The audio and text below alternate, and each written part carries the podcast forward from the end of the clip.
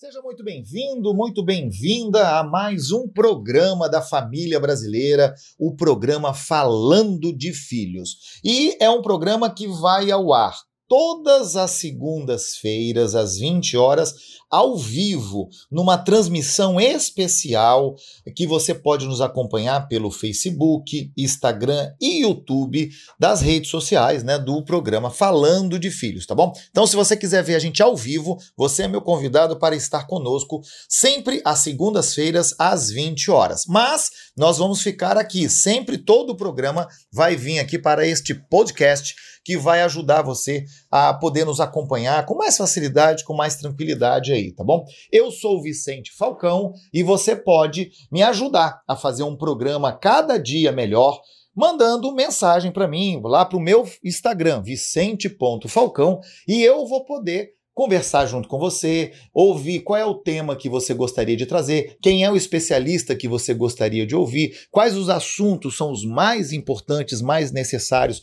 para a educação dos nossos filhos. Então, pode mandar que eu faço contato, que a gente vai conversando aí, fica muito bom, tá? Quero deixar um grande abraço aqui para os nossos patrocinadores, para o nosso apoio, que são as empresas que acreditaram neste programa, acreditaram que é possível a gente fazer realmente a diferença na vida das nossas crianças aí, dos nossos adolescentes.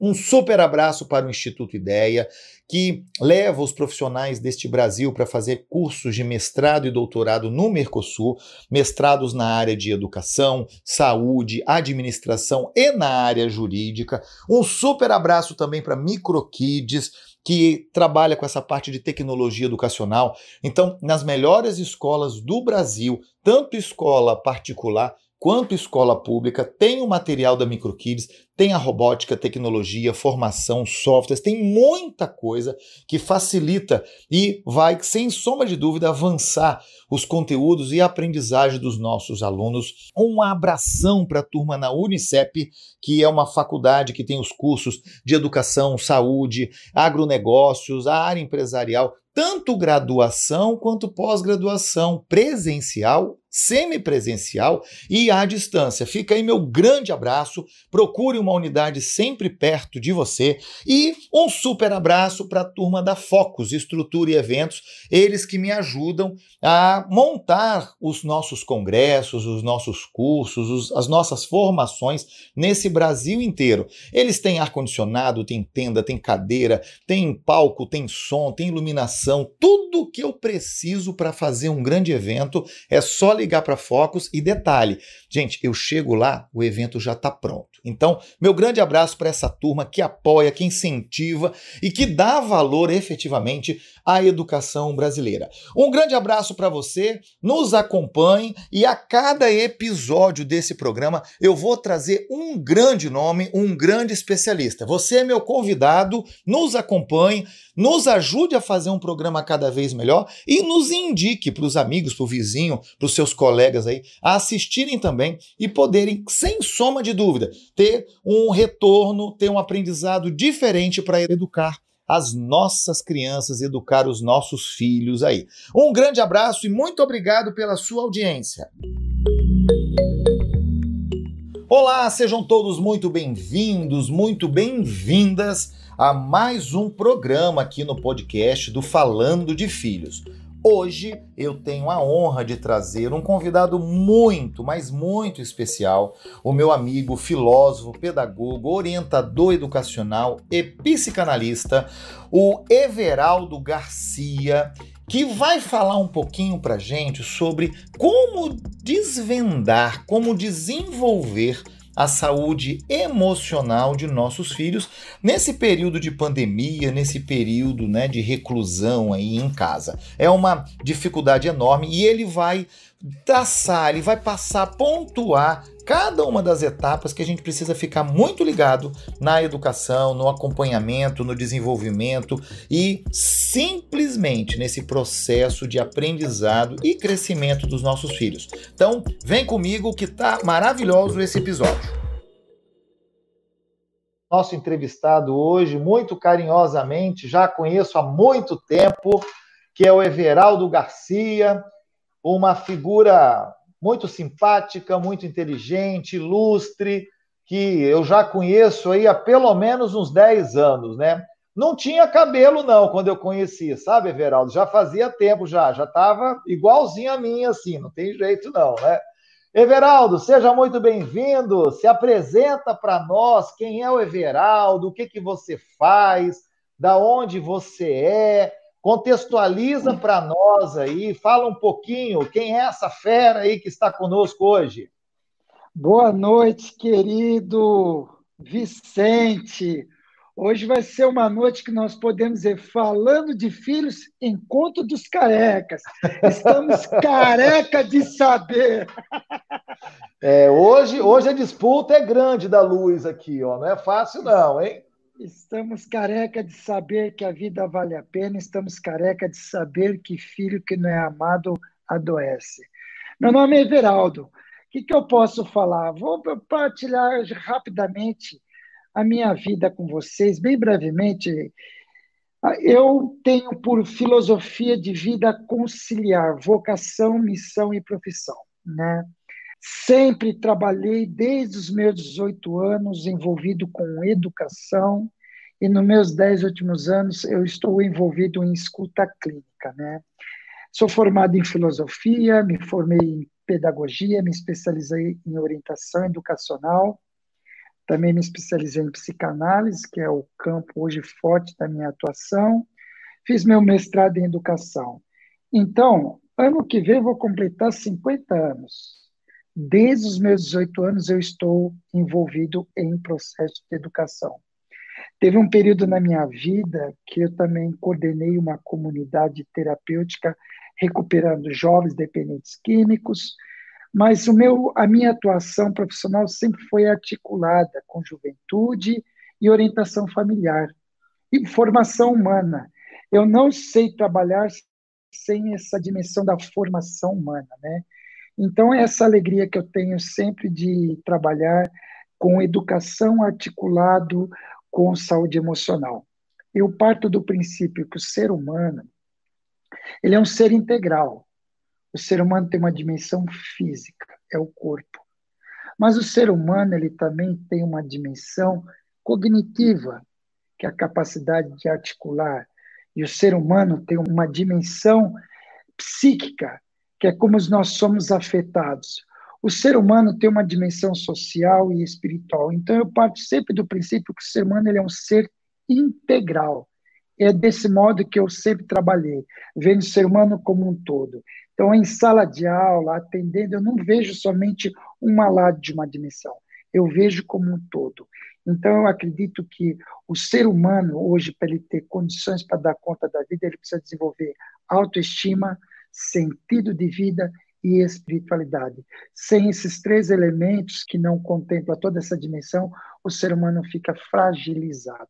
Então, é essa minha ótica que eu parto do princípio diante do ser humano. Ô Everaldo, hoje você trabalha dando suporte, é, você é orientador educacional dentro de uma instituição, é, até um colégio católico em São Paulo. É, o que que você faz nesse colégio aí? Conta para os nossos ouvintes aqui, o que que você faz aí, qual é a sua missão, qual é o seu papel dentro dessa instituição? Então, eu tenho uma alegria de trabalhar numa escola passionista aqui em São Paulo, uma referência aqui na Zona Norte, aqui em São Paulo. Eu esqueci de falar, eu sou aqui de São Paulo, né? É, nascido em Santo André, moro aqui em São Paulo. E eu exerço uma função chamada de orientação educacional. Eu trabalho juntamente com a coordenação pedagógica e a direção. O espaço de orientação educacional é um espaço onde que eu não cuido somente da questão disciplinar, eu cuido de toda a articulação entre família e escola. Eu ofereço a escuta afetiva para os nossos educandos, sobretudo nessa época tão desafiador, onde os jovens estão em casa, muitas vezes privados da socialização, estão sendo afetados, e nesse tempo específico, eu estou dando todo esse suporte. Tem uma plataforma que nós tem, que eu atendo, e lá os alunos entram em contato comigo, ofereço toda uma orientação E como eu venho de uma base psicanalítica, eu não dou somente uma orientação educacional, dando dicas de como estudar, eu também ofereço esse suporte emocional, porque lá na minha escola favorece muito, porque a pedagogia é a pedagogia do encontro, a pedagogia da presença, e isso favorece muito esse meu trabalho, porque eu parto do seguinte princípio: não dá para educar sem vínculo, não dá para você falar, conscientizar sem. E o que é esse vínculo afetivo?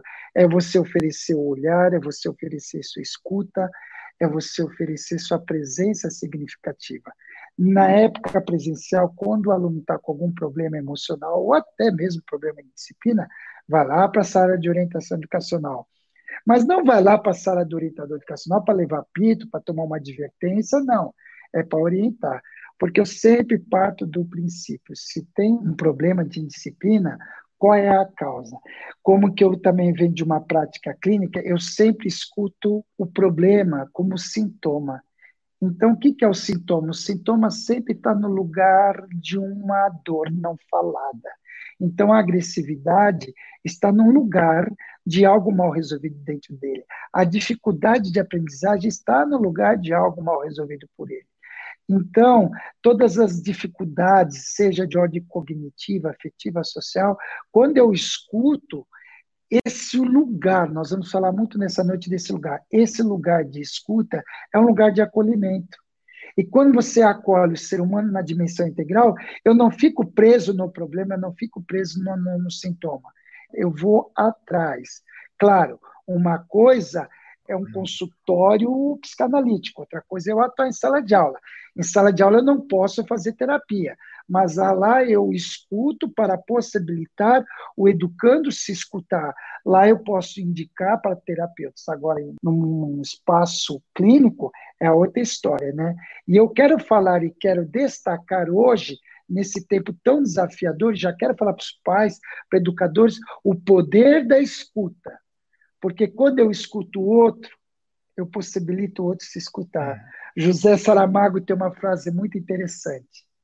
É preciso sair da ilha para poder enxergar a ilha. Então, muitas vezes, o educando, o filho está lá no meio da ilha. Ele não está se vendo, ele está no meio lá borbulhando. Então, ele precisa do, sair da ilha para se enxergar, para se posicionar. Então, quando eu te escuto, eu te possibilito você se escutar. E você se escutando, você se confronta. E aí tem algo muito interessante. Ninguém pode chegar no teu coração se não for pela via do amor, se não for pela via da paciência. Não existe educação sem vínculo, sem relacionamento humano. O Everaldo, é, muito se fala de cursos de oratória, né? Só que, na verdade, o ser humano precisava fazer um curso de escutatória. Esse, os pais principalmente, né? Mais importante do que a oratória, para os pais, para as famílias, para os casais, é a escutatória. Everaldo, eu fazia um trabalho, né? Faço ainda um trabalho muito grande frente à Igreja Católica com os jovens, né? Nós tínhamos um encontro, eu participava mais ativamente ainda de um encontro de jovens da Igreja Católica, e, e sempre a gente chamava você para trazer uma mensagem diferenciada para aqueles adolescentes, é, né, não, não, não, basicamente voltados para drogas, bebida, isso, mas o convívio familiar. Né? Você vinha nesse evento nosso da igreja basicamente falar sobre o quê? Você lembra? O que, que você vinha fazer com os jovens? Qual era o seu bate-papo com o jovem? Qual era grande, o grande pedido né, nosso para você vir conversar com ele? Você lembra? Fala um pouquinho disso para gente. Eu vinha sempre em, em, duas dimensões, atender os pais e os jovens, né? Mas é, a minha fala sempre foi uma fala a partir de desenvolvendo condições emocionais com os jovens, né? Porque qual a grande, qual a grande questão? Eu vou me utilizar do poema de Drummond de Andrade. No meio do caminho tinha uma pedra, tinha uma pedra no meio do caminho. Tinha uma pedra no meio do caminho. No meio do caminho tinha uma dor, tinha uma dor no meio do caminho, tinha uma dor. E o jovem, muitas vezes, encontrava essa pedra no meio do caminho, essa dor. E que dor era aquela? Separação dos pais, minha namorada largou, não estou sabendo suportar, conflitos existenciais, crise de ansiedade, depressão, tudo isso porque o jovem não tinha aquele recurso para dar conta da pedra no meio do caminho, no meio dessa dor. E quando tem dor, o, o que, que é dor? Dor é rompimento, dor é um fim, dor é um acabou, dor é uma separação dos pais, é uma traição, é algo que eu não estou suportando. E essa dor é dor porque está ligada ao amor. A dor é uma moeda. Por uma face tem dor, a outra face tem amor. E eu ia lá muitas vezes para poder fazer uma fala para os jovens exatamente o que eu disse, para sempre focando, desenvolvendo autoestima, sentido de vida e espiritualidade para dar conta dessa pedra no meio do caminho. Porque a vida não vai parar para a gente consertar o nosso coração. E muitos jovens paravam nessa dor. E aí, eu trabalhava muito nessa questão com os jovens, trabalhando, trabalhando esse sentido de vida para dar conta. Em vez do jovem colocar a vida dentro da dor, ele colocava a dor dentro da vida. Era essa nossa didática, né? Eu também utilizava muito o exemplo que a vida é como se fosse a viagem do, do Titanic. O mar é a vida, o barco é a nossa história, e dentro da nossa história tinha um sonho. Era o sonho que movia o barco no mar da vida. Mas só que nessa vida aparecia um iceberg que colocava os sonhos no fundo do mar. E interessante, Vicente, que enquanto também nós falávamos com jovens, nós também tínhamos um trabalho com os pais. Sim, né? E as palestras eram sempre aquela, como desenvolver autoestima na vida do seu filho, como desenvolver limites na vida do seu filho, porque uma das coisas que fragiliza muito jovem é ele não passar pela experiência de amor. E uma outra coisa que também fragiliza o jovem é a falta de limite. Ou seja, falta de ninho, o passarinho não voa, mas também excesso de ninho, o passarinho não voa, se fragiliza. Esse era o grande drama da educação. Chegar no equilíbrio, na dose certa. Como oferecer essa dose certa, né? Tem pais que têm dificuldade de amar um filho. Filho que não é amado adoece. Mas tem pais que, agora é importante entender, não é que você ama, de, ama o amor e demasiado é mal. Não é isso mas muitas vezes amar de modo errado, é, sendo aquela mãe intrusa, aquela mãe que não deixa o filho voar, também fragiliza, né? Porque essa história de pai, já entrando nessa questão, nessa questão muito importante, você pai que está ouvindo, deixa eu lhe dizer uma coisa, toda vez que seu filho fala, o pai, sua filha fala, mãe, você lembra do pai que um dia você teve. E toda vez que você fala filho, você lembra do filho que um dia você foi. E o que, que acontece? Você pega a sua experiência que você teve com seu pai e projeta na relação com seu filho. Tem pai que faz para o filho a mesma, repete padrão. Você faz com seu filho, você faz com sua filha o como seu pai fez com você. Ou seja, se seu pai foi distante de você, você vai ser distante do seu filho. Se seu pai não falou eu te amo, se seu pai não te deu carinho, você vai ter extrema dificuldade de ser um pai afetuoso, um pai carinhoso. Isso é um lado de um modelo de educação. Mas tem pai, tem mãe que procura fazer tudo para o filho que seu pai não fez. Ou seja, sabe a carência, sabe a sua falta. Hoje você quer super proteger seu filho, você quer preencher no seu filho. O seu filho é o depósito das suas carências. E aí fragiliza a educação. Como sempre falo, pai autoritário gera filho sufocado. Pai que não dá amor gera um filho extremamente carente. E pai também que é super protetor gera um filho folgado. O seu filho é carente, o seu filho é sufocado ou o seu filho ele é folgado. Mas só que filho é produto da educação dos pais. Agora a questão é essa. E sem culpa, sem não estou aqui fazendo juízo de valor, a questão é essa. Que educação eu recebi? Que lugar meu pai me deixou? O que os meus pais sempre falaram? Que ressonância da minha relação com meu pai e com a minha mãe está marcando até hoje, eu estou projetando na relação dos meus filhos.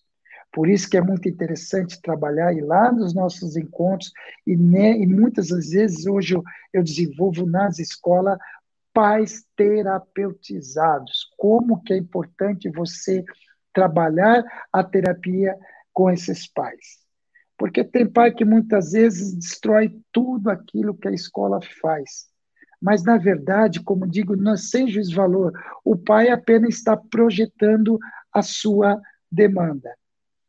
Falta de ninho fragiliza. Excesso de ninho também fragiliza.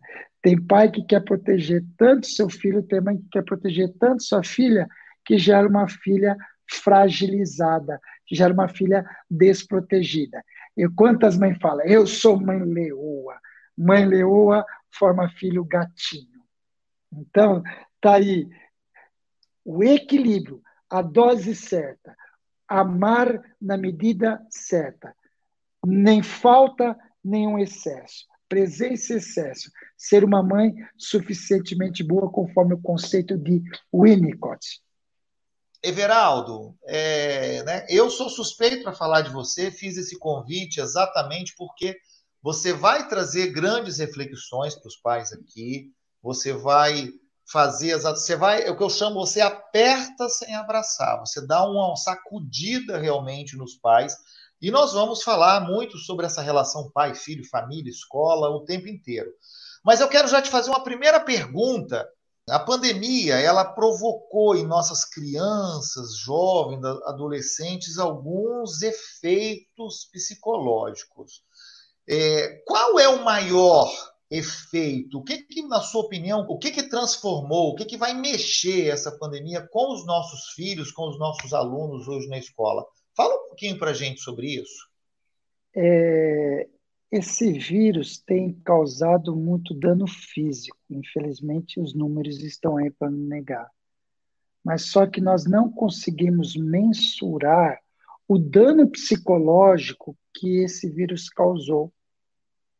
O que tem de jovens hoje, jovens, ser humano como um todo, entrando em crise de depressão, crise de ansiedade. Porque o que, que aconteceu com isso? Veio uma informação onde que disse isolamento social, fique em casa. A engrenagem da sociedade parou. Antes o jovem saía de casa, ia para a praia, saía de casa, ia para o shopping, saía de casa, ia para a escola, saía de casa, ia para a academia. E de uma hora para outra, parou a sociedade. Fique em casa. Mas eu não estou falando essa casa quatro paredes. Estou falando essa casa. E aquilo que era mal resolvido potencializou. Quem era ansioso ficou mais ansioso, quem era tendência depressiva ficou muito mais depressivo, porque aquilo que era mal resolvido, que não era é, que não era trabalhado, veio à tona. Então, isso é um ponto número um. Outro ponto número dois. O sujeito foi obrigado a se encontrar, olhar para si. Foi obrigado a ficar mais tempo em casa, com a esposa, com o marido, com o pai. E mais uma vez, aquilo que era mal resolvido no meu interpessoal potencializou. Tanto é que os índices estão tá aí, a agressão doméstica aumentou, o índice de suicídio aumentou. Porque, veja bem, aquilo que é mal resolvido em mim vai ser refletido no outro. Então, sabe o conflito que você tem com teu pai, com tua mãe, com teu filho, com tua esposa? Esse conflito que você tem com o outro é reflexo do conflito que você tem com você mesmo. Então, esse conflito, se você não dar nome, se você não trabalhar, vai vir à tona. Então, isso gerou, é, é esse potencializou o que era mal resolvido. Três. Agora ficou essa questão porque essa questão do noticiário da empresa, da imprensa, essa questão de morte mexeu com um grande problema filosófico e um grande problema da crise humana, que é lidar com a morte, que é lidar com o finito. E o problema da morte não é que um dia nós vamos ter um fim, humanamente falando. Quando se fala de morte, questiona como é que eu estou vivendo. Como é que está a minha vida? Porque a morte nos obriga a pensar o que é que eu vou fazer daqui para frente com o restante da minha vida. Porque eu tenho X tempo, porque a morte é uma certeza. Nós temos X dias de vida. O que é que eu vou fazer com esses X dias de vida? Essa que é a questão. E o que, que aconteceu? Nós somos afetados. E quando eu falo afetado, nós somos afetados de todas as maneiras, com coisas boas, também somos afetados com coisas ruins. Agora, qual é o afeto negativo? É aquele afeto que me desorganiza. E aquele afeto que me desorganiza gera uma coisa chamada angústia. O que é angústia? Como um psicanalista, vou definir uma, um conceito técnico. Angústia é um lugar vazio é um lugar sem sentido, é um lugar sem representação simbólica, é um lugar que eu não consigo falar. E aquilo que eu não consigo falar, essa angústia ela é atravessada no meu corpo pela ansiedade. Então, ansiedade, mais uma vez, eu venho, trago aquela palavra do sintoma. A ansiedade, a crise, é o sintoma. E esse sintoma está no lugar de algo não representado. Esse sintoma está no lugar de algo que foi recalcado e voltou. Essa que é a questão. Aí você deve perguntar, agora fazendo link com aquela primeira pergunta da família, o que, que eu devo fazer então com essa angústia? Eu preciso falar. E está aí o grande nó e está aí a grande fragilidade da família. Não existe esse espaço afetivo de escuta. Quando o Vicente falou que temos que formar lugares, pais que escutam, exatamente. Precisamos de um espaço, de um lugar afetivo, onde que o jovem possa falar. Estava falando lá da minha sala de orientação educacional. Exatamente isso, é aquele lugar onde que o aluno vai lá, fala, Quantos alunos eu, eu atendo que fala de problema do seu pai, que fala dos problemas de sua mãe, dos seus problemas de autoestima. E aquilo que ele não consegue falar é atuado em disciplina. Claro, é importante ele ter também um espaço terapêutico para ele elaborar. Quando eu falo espaço terapêutico, jovem, o ser humano, ele precisa de um espaço para dizer: aqui eu tenho raiva, aqui eu tenho medo, isso está me machucando.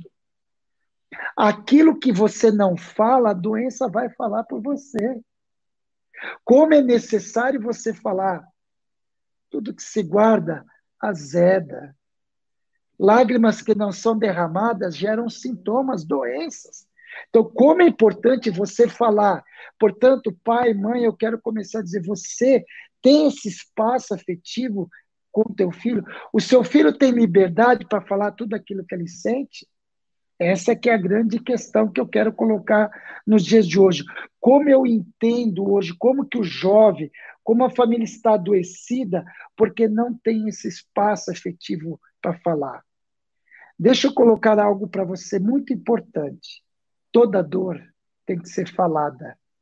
Toda dor tem que ser escutada. Toda dor tem que ser nomeada, sentida para ser ressignificada. E quando é que essa dor é ressignificada? Quando ele consegue construir uma narrativa, quando ele consegue superar, quando ele começa a dar um sentido. Eu não vou conseguir colocar um ponto final, virar a página da minha, da minha vida, superar se eu não ter esse espaço para elaborar, esse espaço para eu falar o que eu estou sentindo. Fica a Oi, dica. O Everaldo, esse momento é, da gente tá com a gente que mexe muito com escola, com educação, que tem essa sensibilidade, é, nós estamos recebendo uma carga muito pesada dos pais. Que o que, que acontece? Eles estão vivendo em casa um momento de crise que, que você falou, potencializou agora. Como que a gente pode ajudar aos nossos filhos nesse momento que, ó, é, a ansiedade aumentou demais, depressão, nós estamos com crianças com depressão, com fobia, né? Como sem limites, sabe? Tá uma doideira. Qual é a sua dica? O que, que a gente precisa fazer? Como é que a gente pode orientar nossos filhos nesse momento, principalmente quanto à ansiedade, fobia, depressão? Primeiramente, pai, não importa a idade do seu filho, ofereça seu ombro. O que desestrutura um jovem é a ausência de um lugar. O que, que um filho precisa saber?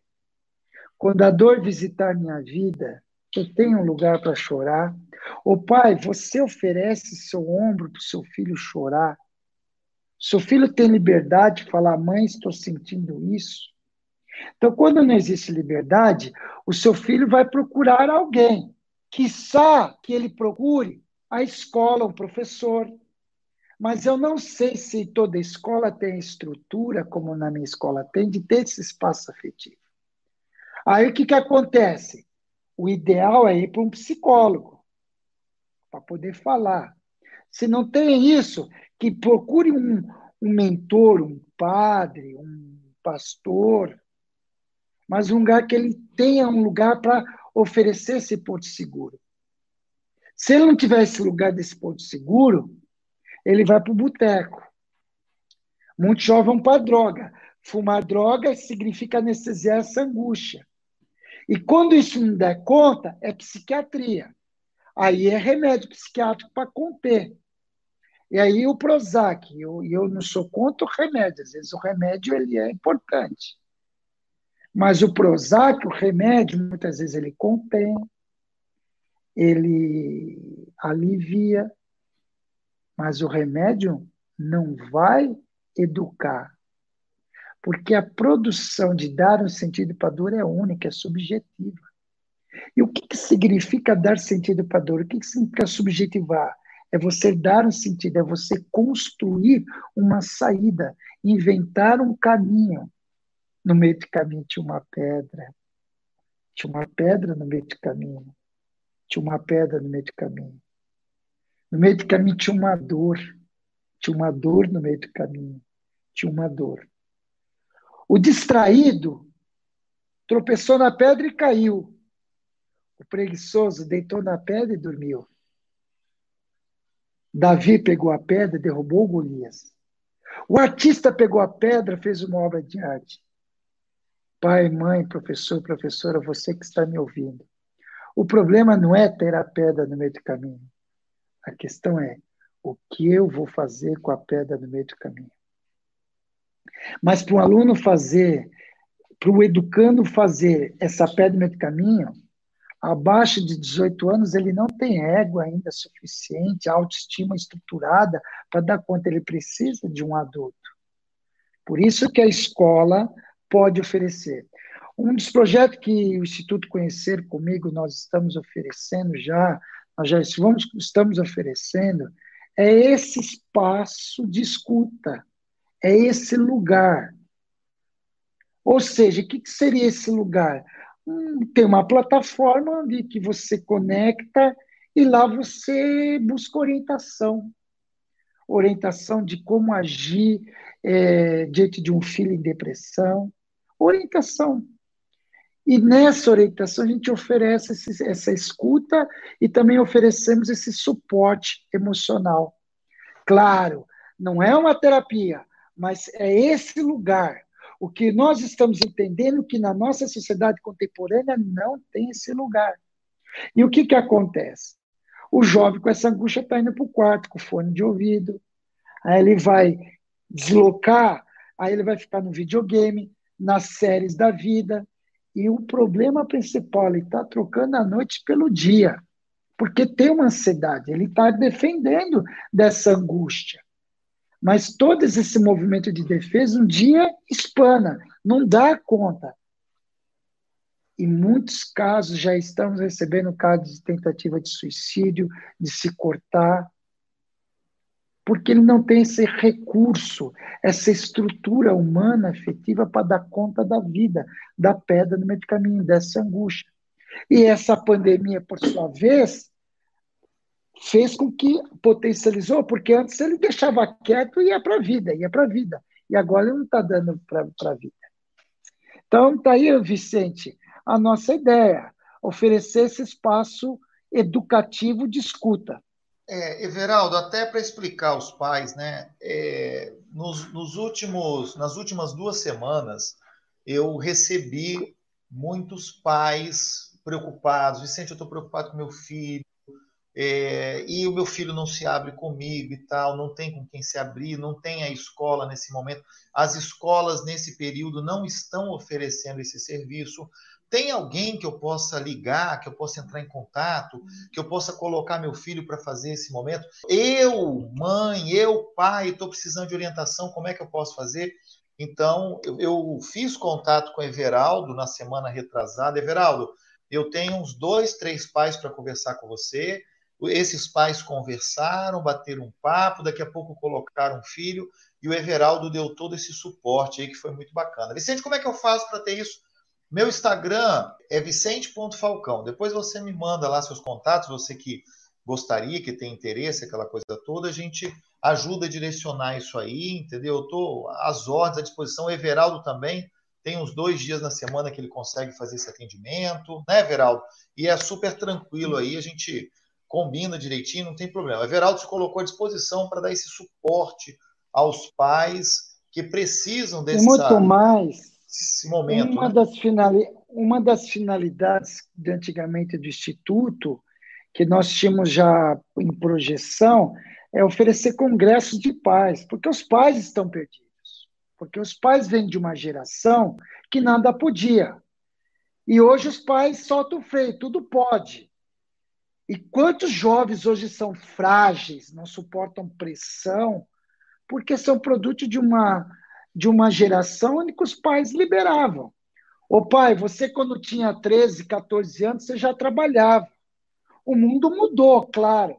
Mas hoje, aí o pai criou aquela ideia: vou fazer tudo para o meu filho que eu não tive. Eu não quero que meu filho sofra o que eu sofri. Moral da história: você protegeu tanto seu filho que hoje ele está desprotegido. Aí ele não suporta ser frustrado. Perfil de adolescente hoje, extremamente inteligente, bonito e domina a tecnologia, mas profundamente frágil. Frágil, baixa resistência à frustração. É tanto jovem que liga para mim, ou atendendo, falando de suicídio. Aí você vai ver, mas, mas por que fala de suicídio? O menino já está na faculdade, o menino tem uma família que tem de tudo, e aí qual que é a demanda? O menino fala em suicídio porque a namorada largou. É o menino que fala, a menina fala em depressão porque não está suportando viver aquele momento. É uma juventude frágil, porque não tem autoestima, porque teve de tudo, é uma juventude despreparada para a vida, é uma juventude sem sentido de vida, porque é produto de uma educação materialista, onde o pai se preocupou em dar o ter, esqueceu do ser. E é uma juventude também que não. crianças também que não foi cultivada espiritualidade. E esse é um tempo muito interessante para a gente desenvolver o ser. Porque na nossa sociedade do espetáculo, o ter não valia nada. O que valia era o ter mostrar o carro, mostrar o apartamento, mostrar o ter. Agora não dá para mostrar o ter, você tem que desenvolver o ser. Um ser falido não adianta ter o poder, o fazer, o parecer. Eu vejo que nós precisamos dar um, o educar para o ser, ser gente, ser pai, ser filho, ser, ser amor, que, por sinal, você chega na sua casa, você vai encontrar uma casa com televisão, com sofá, com micro-ondas, com celular. Você encontra coisas.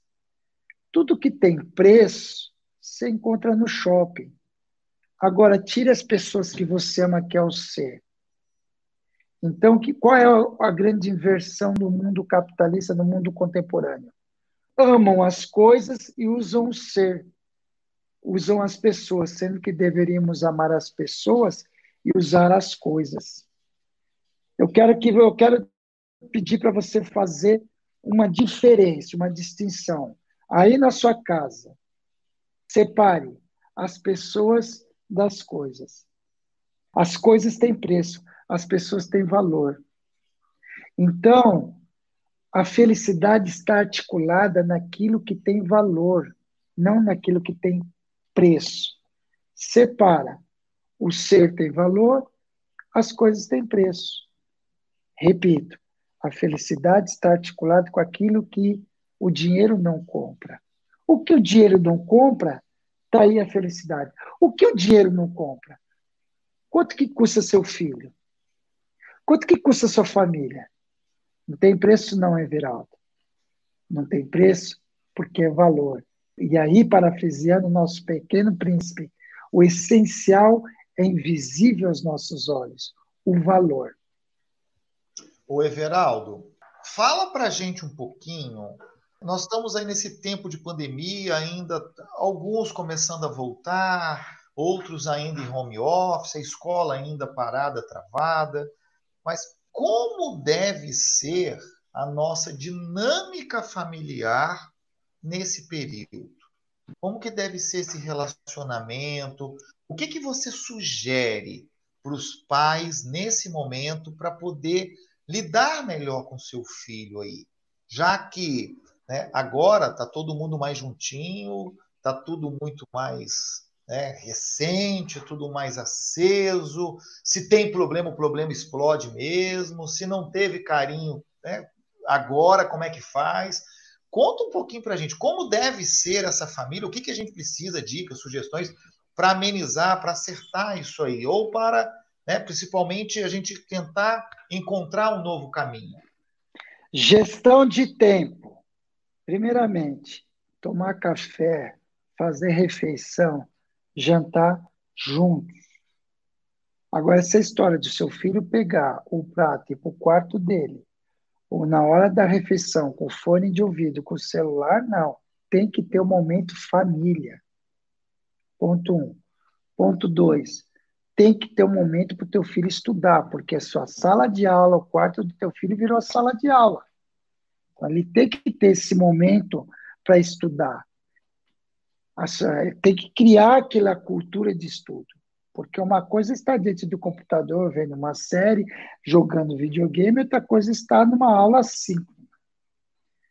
Três, o teu filho tem que ter o tempo para ele brincar, ele tem que ter o tempo para extravasar. Então, se o seu menino é adolescente, ele tem que ter o tempo dele fazer sua, a sua atividade física. É verdade, ele não está podendo fazer educação física, tudo. Pega a mochila dele, enche de livro, manda ele fazer ginástica, ele tem que extravasar. Ele tem que ter um momento dele ficar no Twitter com o filho. Veja, nada de radicalismo, tem que ter tempo. Então, ele tem que ter o tempo de momento família, tem que ter o tempo de socialização, ele tem que ter o tempo de, de, do momento dele. Veja, agora o que, que não pode ter é o extremo. Ele só ficar no quarto dele vendo, jogando videogame. Ou como também não é saudável, ele ficar só estudando. Como também não é saudável, ficar só naquilo. É a polarização, gestão. Agora, para quem está do infantil até o ensino médio, tem que organizar esse momento, porque o jovem está perdido. Às vezes ele, o professor está dando aula, ele desliga a câmera e vai dormir, ele desliga a câmera e vai brincar, a menininha está tendo aula, está lá com o cachorrinho. Então é muito importante criar o ambiente de estudo na sua casa. A sala de aula só mudou de lugar, mas a aula é a mesma. Para que a aula aconteça, tem que ter a interação. Então, o, o teu filho tem que ir lá é, no chat lá e falar, não entendi, perguntar para o professor, interagir. Eu não sei em qual plataforma teu filho está tendo, mas ele tem que interagir. Isso, então ele tem que ter esse ambiente de estudo, mas também ficar só estudando não é certo. Aí também tem que ter um momento pai e filho. E o melhor momento para pai e filho é aquele é o café da manhã, é a janta, é o final de semana, é assistir aquele filme gostoso, é o lugar para brincar. Tudo tem que ser dividido, nada de extremo. Agora, eu me preocupo com o excesso de celular na vida do adolescente. Que ele levanta com o celular, ele almoça com o celular, ele dorme com o celular, e ele está trocando, tem muitos adolescentes trocando a noite pelo dia. Como é que ele vai acordar para interagir na escola? O Everaldo, Aí... não só os filhos, tá? Tem pai, tem mãe que é só celular. Entendeu? Então, é para você ter o gancho também, que não é só filho, não. Pai e mãe também dá mais atenção ao celular do que o filho. E aí, claro, eu não estou endemonizando a tecnologia. A tecnologia hoje tem sido uma grande ferramenta. Tanto é que estamos utilizando esse meio para a tecnologia. Mas em que momento tem o um momento do abraço? O momento da escuta, que estamos falando tanto hoje, do olhar, do eu te amo. A sociedade já era doente, vai ficar muito mais doente com esse tal de distanciamento as pessoas já eram distantes, aí vão ficar muito mais distantes. E muito mais o brasileiro, o latino-americano, que é sinestésico, que gosta de um cheiro, de um beijo, de um abraço, como é que vai ficar? Um vai estar com medo do outro de estar contaminado. Isso tem adoecido. A criança tem sentido falta de estar em contato com o amiguinho. Nos prédios já não pode ficar mais junto. Então, esse distanciamento não pode ser um distanciamento afetivo. E quando eu falo distanciamento afetivo, é a pessoa fazer um embotamento emocional, não começar mais a falar o que sente e ficar entorpecido só com o celular na mão, só ficar nas séries da vida, só nos Twitter da vida, e o, e o olho a olho, e o, e o toque. Claro, nesse momento, por medida de segurança, nesse momento, por orientação dos órgãos públicos, tem que ter esse distanciamento. É necessário, mas eu não posso me distanciar afetivamente. Quantos, filhos, quantos netinhos não estão visitando a avó? Quantos netinhos que não pedem mais bens para a avó? Então, é importante a gente não se acostumar com a ausência do outro eu estou muito preocupado, porque eu já estou tendo sintoma de uma sociedade doente, neurótica, que uma coisa é preservar a vida, uma coisa é cuidar da saúde, outra coisa é a neurose de morrer. Outra coisa é o medo de se relacionar com o outro, de medo de pegar o vírus. O ser humano não para, a vida não para. O ser humano só existe a partir do outro. Então, nós precisamos ter em casa momentos de afeto. Todo mundo na rua está saindo de máscara, né? Espero que as nossas relações não sejam mascaradas, né? Que sejam relações verdadeiras. É, Veraldo, né? Você tocou agora num ponto difícil, né? Complicado. O Everaldo, como desenvolver a saúde emocional na vida dos nossos filhos. Como trabalhar isso aí? Então, eu gosto da palavra saúde emocional, como falei no começo, o ser humano é um ser integral. E segundo a Organização Mundial da Saúde, ter saúde não é ausência de doença. Ter saúde é bem-estar físico, cognitivo, social, familiar, espiritual isso é ter saúde, porque o ser humano é um ser biopsicossocial. Eu falo espiritual porque eu acredito que o ser humano tem uma dimensão espiritual também. Agora, saúde emocional é desenvolver autoestima. E autoestima significa desenvolver amor próprio. Desenvolver autoestima é desenvolver autoimagem positiva e autoconfiança mas como que o desenvolvimento da autoestima de um filho está extremamente articulado com a qualidade de relacionamento que tem com os pais. Saúde emocional desenvolver sentido de vida, porque vida que não tem sentido não tem sentido. Saúde emocional é que mesmo experimentando a pedra do meio do caminho, ele não desiste de viver. Mesmo diante do iceberg da vida, como falei, é, a vida é como se fosse a viagem do Titanic.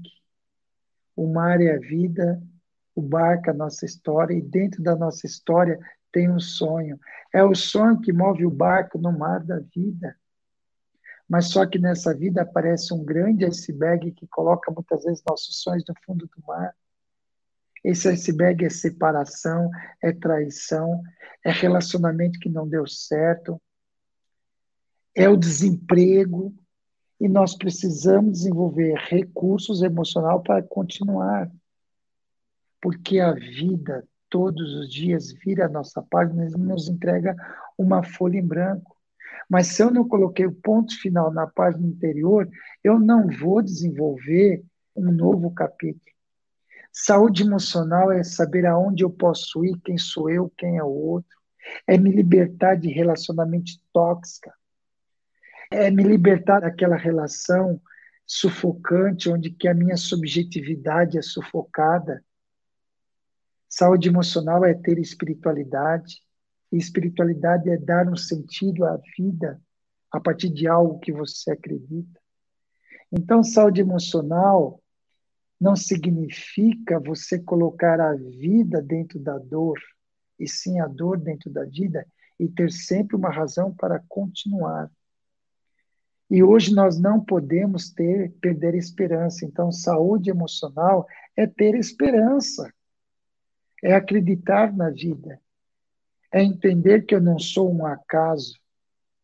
Outro dia eu atendi um jovem que falou o seguinte: profunda depressão. Ele falou assim: é, perguntei como é que você está, ele falou, estou mal. E falei, mas por quê? Ele falou, a vida não tem sentido, professor. Eu segurei na mão dele e falei, realmente, na, a vida não tem sentido. Quem tem que dar sentido para a vida somos nós. Então, saúde emocional é dar sentido à vida. Porque não tem sentido uma pandemia que chegou e desestruturou o mundo. Não tem sentido a corrupção, não tem sentido a doença, não tem sentido as injustiças. Mas quem tem que dar sentido, quem tem que elaborar, quem tem que dar um, um, um significado e realizar a travessia. O que, que é saúde emocional? É realizar a travessia. Saúde emocional é desenvolver resiliência. E o que eu vejo hoje é que os nossos jovens, as nossas crianças, cada dia que passa, são menos resilientes. E antes que o Vicente chegue a fala, Everaldo, o que, que é resiliência? Eu já vou, eu já vou antecipando. A resiliência já ia perguntar, é um termo... já ia perguntar, você já vai logo lá, vamos lá. a resiliência é um termo que a psicologia trouxe da física. A física pegava um produto, um produto X, e submetia a uma pressão. Resiliência é voltar ao estado natural. Após uma pressão constante, ele resistiu, voltou ao estado natural anterior à pressão. Eu posso dar um outro exemplo, que resiliência é você pegar um elástico e puxar, puxar, puxar, puxar, puxar, puxar e soltar esse elástico não rompeu. Isso é resiliência. Resiliência é você passar por uma profunda pressão, um profundo estresse no trabalho, um profundo estresse na sua família, uma ruptura que você teve, uma perda profunda, e mesmo assim você não se rompeu. Você aguentou o filme, você saiu resistente. Porque deixa eu te falar uma coisa. A mesma dor que machuca é a mesma dor que fortalece, é a mesma dor que ensina, é a mesma dor que faz você crescer. Resiliência aquele cara que passa por um momento de pressão e mesmo assim não se desespera, não cai no álcool. Resiliência é aguentar firme. Eu uso dizer que resiliência não é voltar ao estado anterior. Resiliência é você passar por uma pressão e sair melhor mais humano. Você que está me ouvindo, guarda uma coisa no teu coração. Só é forte quem perdeu um dia na vida, porque encontrou na derrota a força para lutar. Eu só vou enxergar a minha noite, eu só vou enxergar os, o meu céu estrelado passando pela experiência da noite. Eu vou até forçar a poesia. Eu só consigo enxergar o meu céu estrelado passando pela experiência da noite escura. Porque toda noite é escura, né? Agora tem a noite escura fora de si e a noite escura dentro de si. Então, resiliência é diante do erro você tirar um aprendizado. Resiliência diante do fracasso, você saiu forte. Não perca a esperança. Saúde emocional é tudo isso. Meu amigo Everaldo, olha só. Nossa, existe uma maturidade emocional? É possível ter uma maturidade com os filhos, uma maturidade com o casal? Isso é possível? Então, a maturidade, vamos primeiramente, eu gosto sempre de dar o contexto da palavra. A maturidade vem de maduro. E o que é maduro? Vocês vão pensar comigo, o fruto é maduro, então eu vou colher o fruto que está pronto para ser colhido.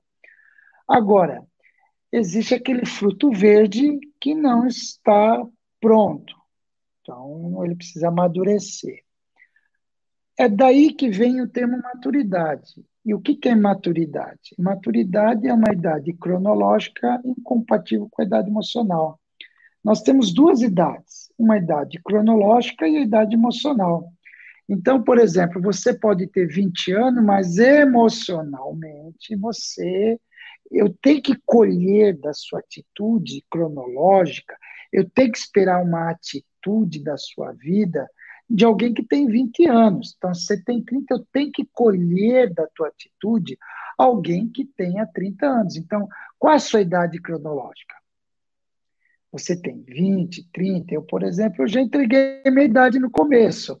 Eu tenho 49 anos. Ano que vem eu vou ter 50. Então, tenho que colher da minha vida atitudes de alguém que tenha 40. Então, o imaturo é essa incompatibilidade da idade cronológica com a idade emocional. Então, seu filho tem que ser maduro na idade que ele está. Então, você tem que ser maduro na idade que você está. Claro, quem tem 20 anos, eu não posso colher a atitude dele de alguém que tem 30, 40, porque ainda não viveu. Mas quem tem 20 anos, eu não posso tratá-lo como alguém que tenha 12 anos. Então, a maturidade está muito, o desenvolvimento da maturidade está muito articulado à educação que ele teve. Às vezes o menino tem 15 anos, os pais ainda tratam ele como se tivesse 9 anos. Mais uma vez, eu falo o poder da educação do lugar que nós deixamos nossos filhos. Então, trate seu filho de acordo com a idade que ele tem. Né? Colha o imaturo, porque ainda não desenvolveu aquela idade emocionalmente para aquilo. Tá, Everaldo? Fale mais sobre isso. A maturidade se desenvolve muito com o tipo de educação. Agora, muitas vezes, a, a maturidade ela não desenvolve com os anos, e sim com os danos. Dependendo muito dos danos que cada uma pessoa foi tendo, foi amadurecendo. Então, é muito importante isso. Everaldo, seja claro, como que eu sei que eu sou uma pessoa madura? Maturidade é como você lida com as perdas, com o conflito, com uma situação nova, com o diferente. Você quer saber se você é uma pessoa madura? Como você lida quando você escuta o não? Como você lida quando você perde? Como você lida com os seus limites? Como você lida quando a sua vontade é contrariada? Você fica nervoso, você bate, você xinga, você não admite perder? Lá você vai dizer a tua idade. Claro, um menino com 12 anos já tem que aprender a lidar com as suas perdas, com o seu grau de dificuldade, mas ele só tem 12 anos. Eu não posso exigir uma um recurso emocional para ele dar conta, uma musculatura emocional, a um menino que só tem 12 anos. Agora, você tem 18 anos, ainda faz birrinha quando é contrariado, que tem que ser do seu jeito. O imaturo tem extrema dificuldade de lidar, de trabalhar em socialização. E também atendendo casais em terapia, quantos problemas de casais existem? O Vicente falou questão de maturidade conjugal. Quantos problemas de casais existem? Não por falta de amor, por incompatibilidade de gênero, porque o imaturo não sabe lidar com conflito. O conflito é saudável. Para você lidar com conflito, primeiramente, tom de voz, escuta, paciência, diálogo, respeito e a tua verdade. O imaturo não sabe lidar com conflito. Primeiramente, ele vai para o confronto, elimina o outro para que a ideia dele prevaleça. O imaturo já grita, altera a voz, o imaturo não sabe escutar, o imaturo tem que ser a opinião dele, impõe. É complicado lidar com o imaturo. E você sabe que eu ultimamente andei, viu, Vicente? Eu andei muito ultimamente trabalhando em algumas empresas, em RH, trabalhando sobre maturidade emocional por causa de conflito, porque as pessoas não sabem lidar em equipe, é o estrelinha que não sabe pertencer a uma constelação, é aquele grupo que não sabe lidar com pressão, ou seja, não sabe lidar com perdas, não sabe lidar com conflito, não sabe lidar com situação nova, não sabe lidar com diferente. Hoje, por exemplo, quantas pessoas estão sendo desestruturadas porque não sabem lidar com a situação nova? Quantos educandos do terceiro ano do ensino médio estão entrando em crise porque expirou tanto, e eu não estou desconsiderando a dor alheia, esperou tanto o terceiro ano para ter a festa junina do final de ano, esperou tanto aquele semana do saco cheio, esperou tanto aquela viagem de formatura, e não foram frustrados, foram frustrados. A dor é legítima, é legítima. O que eles estão sentindo faz sentido, faz sentido. Mas no meio do caminho tinha uma pedra, tinha uma pedra no meio do caminho. Nós temos que ter maturidade emocional para dar conta da vida, porque a vida, a vida é isso. Então, a maturidade emocional é uma habilidade importantíssima que tem que desenvolver nas escolas em família emocional. Agora, papai e mamãe, eu estava vendo os temas que vão ter isso, com certeza vão tocar nessa questão de limite. É, educar para a felicidade, amor e autoridade, tudo que vai ter daqui, aprofundar isso. Porque quem ama diz sim, mas quem ama também fala não. E os pais hoje têm dificuldade de falar não para os filhos. Os pais hoje são frágeis. Os pais hoje não conseguem sustentar a autoridade. É o pai que quer ser mais amigo do que pai. Amigo, ele tem na escola, em casa tem que ter um pai. Pai amigo, pai que ama, pai que beija, mas não pode perder a referência de pai.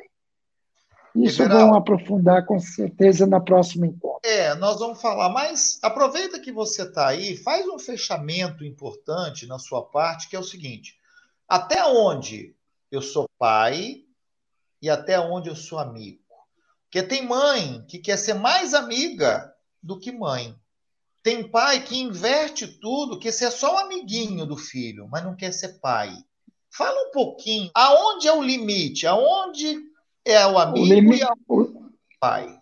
Ó, vou pegar aqui. A relação não é horizontal, é vertical.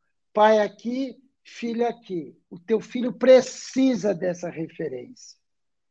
O teu filho precisa que chegue e fala, chega, vai dormir, acabou. Pai é aquele que fala sim, pai é aquele que fala não, pai e mãe que fala chega. Essa que é a referência. Mas com muito amor. Isso não é ser autoritarismo, é ser pai. Então, o limite está exatamente aí. Quem é meu pai, quem é meu amigo? Isso, se tem uma coisa que desestrutura um filho, não é porque os pais se separaram. É ausência de três lugares: ausência de afeto, ausência de cuidado e ausência. Quem vai me dar limite? Então, pai e mãe é aquele que põe limite. Por isso que a relação tem que ser é vertical, não horizontal.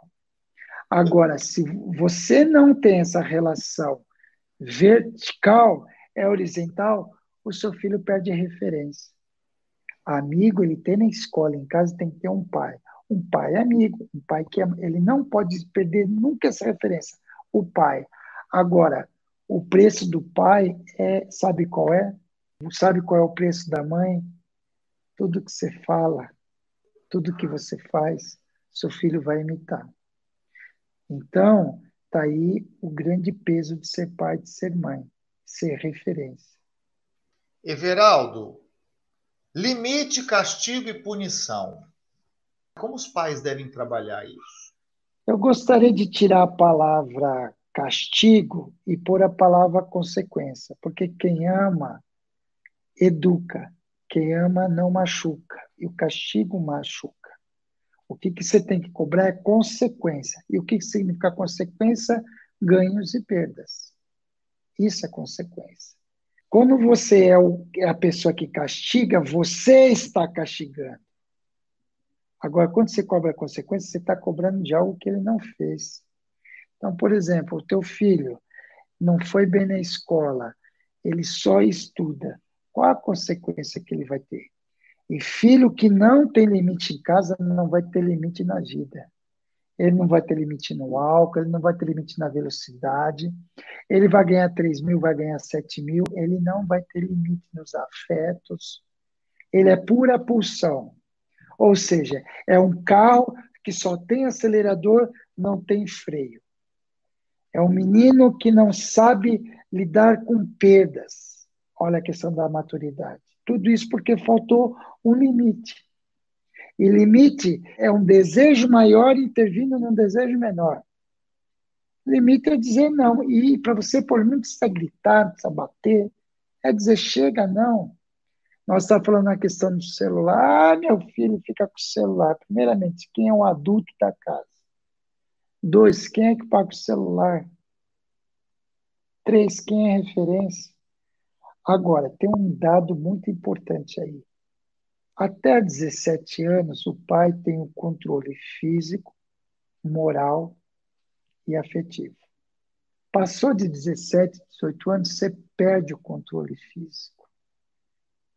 Porque você não vai pegar teu menino de 18 anos e chacoalhar. Não dá, você não consegue. Porque ele é maior que você. E se precisar, é porque está faltando aí um diálogo. Não foi construído o afeto. Passou de 17, 18 anos, só sobra o controle moral e afetivo.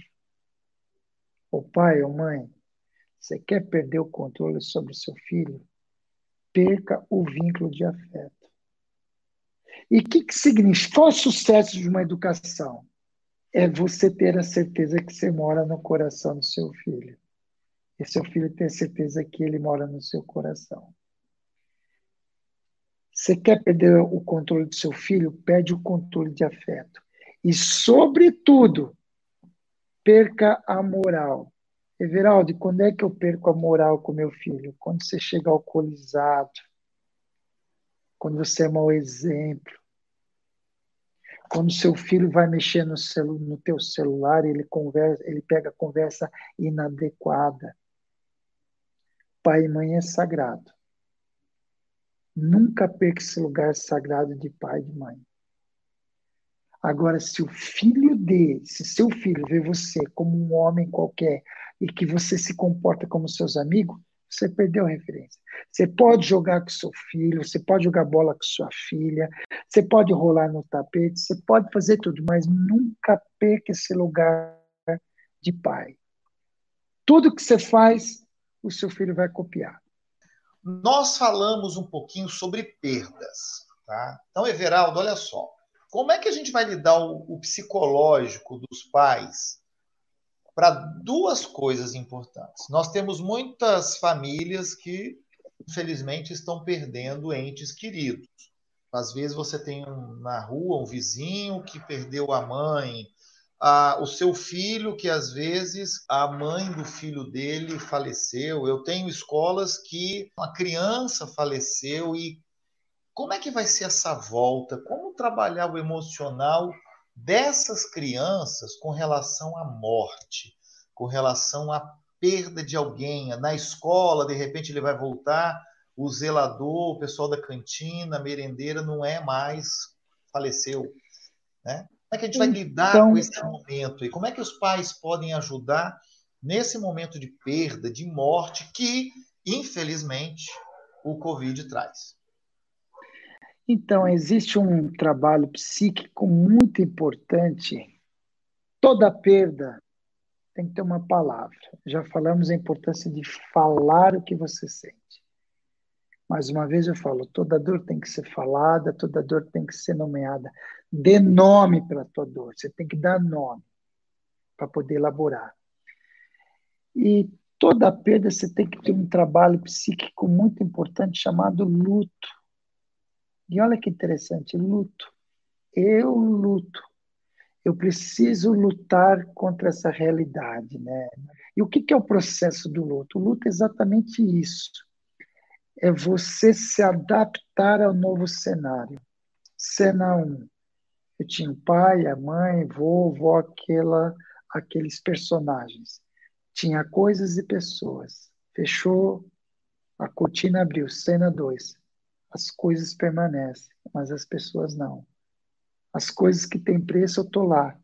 Porque quando eu tenho, quando eu perco uma coisa, eu vou lá e compro outra. Agora, quando eu perco uma pessoa, não tem como comprar.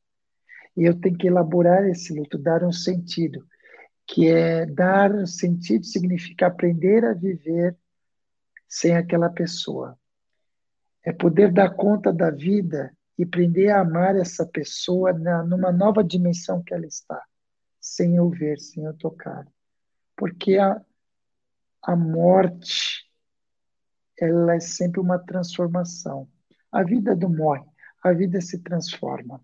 É um jeito de olhar, por isso que a espiritualidade ajuda.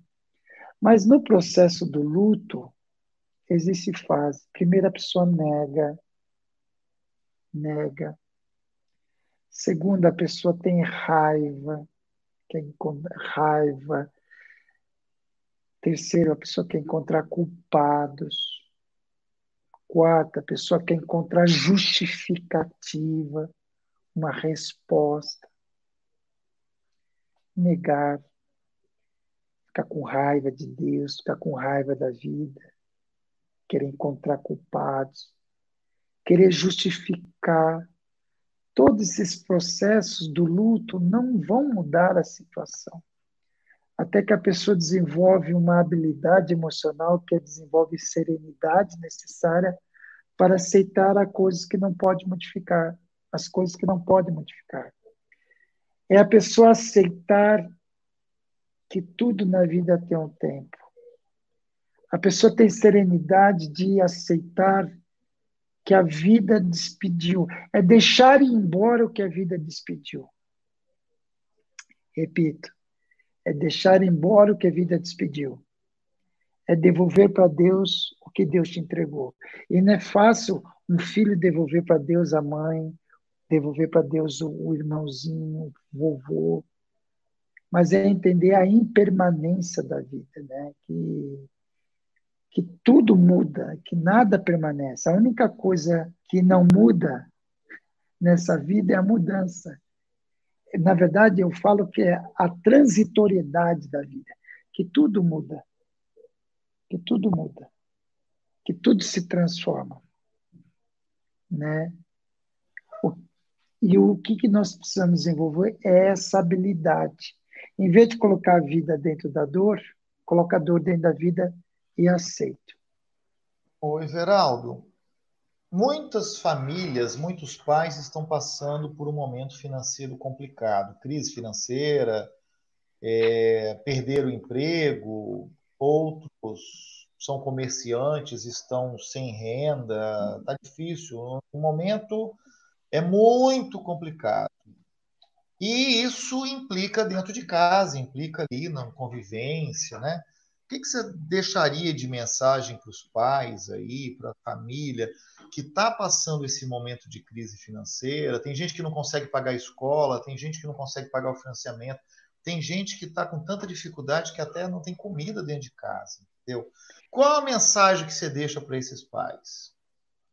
Primeiramente, o teu valor não é pelo resultado. Você não pode se definir por essa circunstância. Você não é essa circunstância. Atendi outro dia no meu consultório, uma pessoa chegou e falou o seguinte: Everaldo, sou um homem falido. Falei: não. Quem faliu foi seu CNPJ. Você é uma pessoa certa. Você é um homem de sucesso. Então eu não posso colocar o ser, desvalorizar ser, porque faça uma divisão. Uma coisa é o ser, outra coisa é o que você faz, e outra coisa é o que você pode, o que você tem. O seu valor não está no que você tem, no que você pode, no que você faz, no resultado. O seu valor está no ser. Você é uma pessoa certa que está passando por um momento difícil, mas você é um homem certo. Segundo, maturidade emocional, saber lidar com as perdas, saúde emocional. Faça um limite. O que é teu, o que é do outro. Eu quero te entregar um, uma régua, uma linha, e você vai colocar na tua existência. O que é seu possível, o que é seu impossível. Até onde você pode ir, até onde você não pode ir. O que é seu, o que é do outro. Respeite seu limite. Problema é tudo aquilo que depende de você. Entenda, você só tem poder sobre suas escolhas. Você só tem poder aquilo que depende de você. Você tem poder na tua ação, não nos seus resultados da sua ação. Então, faça uma linha. O que é teu, o que é do outro. O que é seu possível, o que é seu impossível. O seu impossível entra na dimensão da fé, mas o seu possível é teu. Aonde seus braços alcançam, lá é seu raio de ação. Onde suas palavras chegam, lá depende de você. E à noite, coloca a cabeça no teu travesseiro e diz assim com você: Fiz tudo o que poderia ter feito e fui tudo o que poderia ter sido. E fique em paz. E entendendo que o teu valor não está na sua circunstância social. Porque tudo muda. Dinheiro vem, dinheiro vai, hoje você está lá em cima, lá você está tá lá embaixo. O ter, o poder é circunstancial. Você estava naquela função, você não era aquela função. Tudo passa. É a transitoriedade da vida. Agora, o ser você sempre vai ser. E o momento como você vive os desafios da vida, lá você está deixando uma grande lição para o seu filho. Mas nunca perca esperança e nunca deixe de acreditar em você. O mundo não vai parar para você consertar o coração. Faça tudo aquilo onde seus braços alcançam. E eu vou terminar dizendo uma coisa. Victor Frank, ele ficou no campo de concentração. E ele tem uma frase muito interessante. Disse assim: o campo de concentração tem o poder de tirar tudo que um homem possa ter. O campo de concentração tira dignidade, tira nome, tira tudo. O campo de concentração só não tem poder de tirar uma coisa do ser humano: o poder dele escolher como ele vai viver aquele momento que ele está passando. A escolha é tua. Escolha viver, escolha acreditar e nunca perca a esperança. E, e lembre-se, o valor de ser humano está naquilo que o dinheiro não compra. Não desista, né, Everaldo? Não podemos desistir de jeito nenhum. Everaldo, estamos chegando a pertinho de encerrar o nosso momento aí. Eu, eu ainda tenho umas duas perguntinhas para a gente poder caminhar aí para o fechamento. É, e quero deixar é, uma mensagem para todos aí. É, esse momento vai passar, tá bom? Muita fé. É, eu tenho conversado com algumas pessoas que, ah, Vicente, é, eu, eu tenho dois carros, três carros, aquela coisa toda. Olha, tá difícil, venda um, sabe? Agora está na hora da gente tirar as despesas, reajustar, reunir a família, reorganizar, entendeu? É assim, é uma fase, daqui a pouquinho ela passa. É, se Deus quiser, breve, breve esse processo vai acabar. Daqui a pouco chega uma vacina, a gente volta aí, né, a ter a, é, se é que nós teremos uma normalidade, né, que eu acho muito difícil, nós vamos ter um mundo novo, um momento novo aí, entendeu? O Everaldo, eu quero fazer uma pergunta para você, é, mas antes, é, eu, a pergunta que eu vou deixar para você é a seguinte, entendeu? As aulas daqui a pouco estão voltando. Tem muitos pais aflitos aí com educação infantil, com fundamental, com ensino médio, né? É, tem gente que está em pânico até que as aulas vão voltar. É, eu queria que você deixasse uma mensagem para os pais aí, uma para os pais e uma para os professores, né? Sobre esse retorno, é, essa retomada aí, entendeu? Então, primeiramente para os professores, vocês têm que estar preparados emocionalmente para receber essa criançada que vem ansiosa, aflita, porque cada um atravessou esse período com seus recursos, né? Não esqueça sempre de oferecer o holding, o colo afetivo, o olhar afetivo, a escuta afetiva, a presença significativa. O, o educando vai precisar desse alento para poder dar conta da sua aprendizagem. Não existe educação sem afeto. E para os pais, cada escola está se organizando. É bom você ligar para o coordenador pedagógico, orientador educacional, e saber como que a escola está preparando, né? Claro, as escolas hoje estão muito antenadas às orientações governamentais. Não vai faltar o tapete lá, não vai faltar o distanciamento, não vai faltar o álcool gel, não vai faltar a estrutura. Aqui em São Paulo, já, já estamos organizando para voltar dia 8 de setembro, porém, de um modo muito parcial. Primeiro 35%, primeira fase, segunda fase e 50%, depois 75% e assim por diante. É, é um momento. Agora, quem for grupo de risco, quem não tiver condições, Claro, vai ter toda a liberdade de pegar um atestado e encaminhar lá para a escola para ficar no, nas aulas síncronas, síncronas online. Agora, menos, menos ansiedade, menos medo, porque o medo, ele não evita a dor, o medo paralisa a vida. Tem que ter transparência, estou com medo. Por isso que é importante falar daquilo que você tem medo. Por isso que é muito importante, porque esse medo ele mexe com a sua estrutura muito, muito basal, que é o medo, né? No fundo, no fundo, todo medo ele está articulado a perder. O medo é o receio de perder segurança física e afetiva. Nós temos medo de perder quem nós amamos, nós temos medo de perder nossa estrutura, nós temos medo da rejeição. Então é muito importante ter essa, esse lá na escola, liga lá para o teu orientador, liga para o seu coordenador, como é que vocês estão pensando em fazer essa volta. Então, o diálogo acima de tudo. Então, está aí essa importância de ter serenidade. E um dia de cada vez. A cada dia basta o seu cuidado. Ficar presa no passado, o depressivo mora no passado. O ansioso mora no futuro. A vida sempre acontece no agora. É no agora que a gente. A única coisa que nós temos, que nós podemos fazer algo, é no agora. Esse agora é o nosso presente. E nesse agora existem limites e possibilidades. O Everaldo, para a gente encerrar a última pergunta da noite, né? Como desenvolver a inteligência emocional dos nossos filhos e dos pais? Fecha com chave de olhos para nós.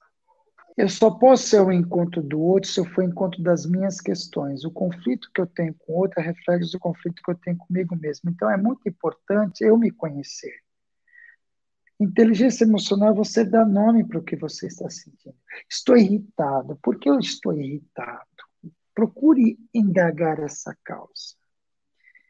Hoje, orientando um jovem que ele é muito impulsivo, ele é muito explosivo, eu conversando com ele, por que, que te leva a essa impulsividade? Me, me traga as situações que te deixam nervoso. Então, ele percebeu que ele fica nervoso toda vez quando ele é contrariado, toda vez que ele escutou não.